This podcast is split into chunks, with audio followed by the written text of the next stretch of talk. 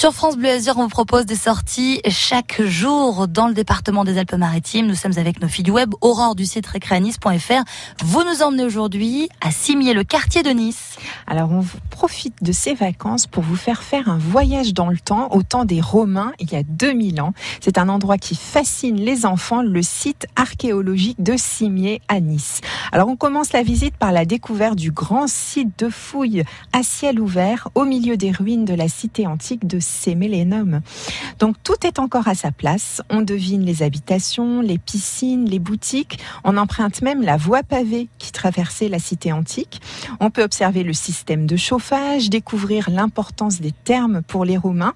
Et puis, on comprend que d'autres vestiges se cachent partout sous les habitations actuelles de la colline de Cimier comme de vrais trésors.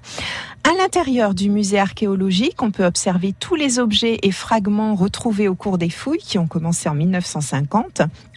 Alors ce sont des dizaines de statues, des vases, des bijoux, des pièces de monnaie, des objets du quotidien et même des sarcophages que vous pouvez admirer dans les grandes salles du musée.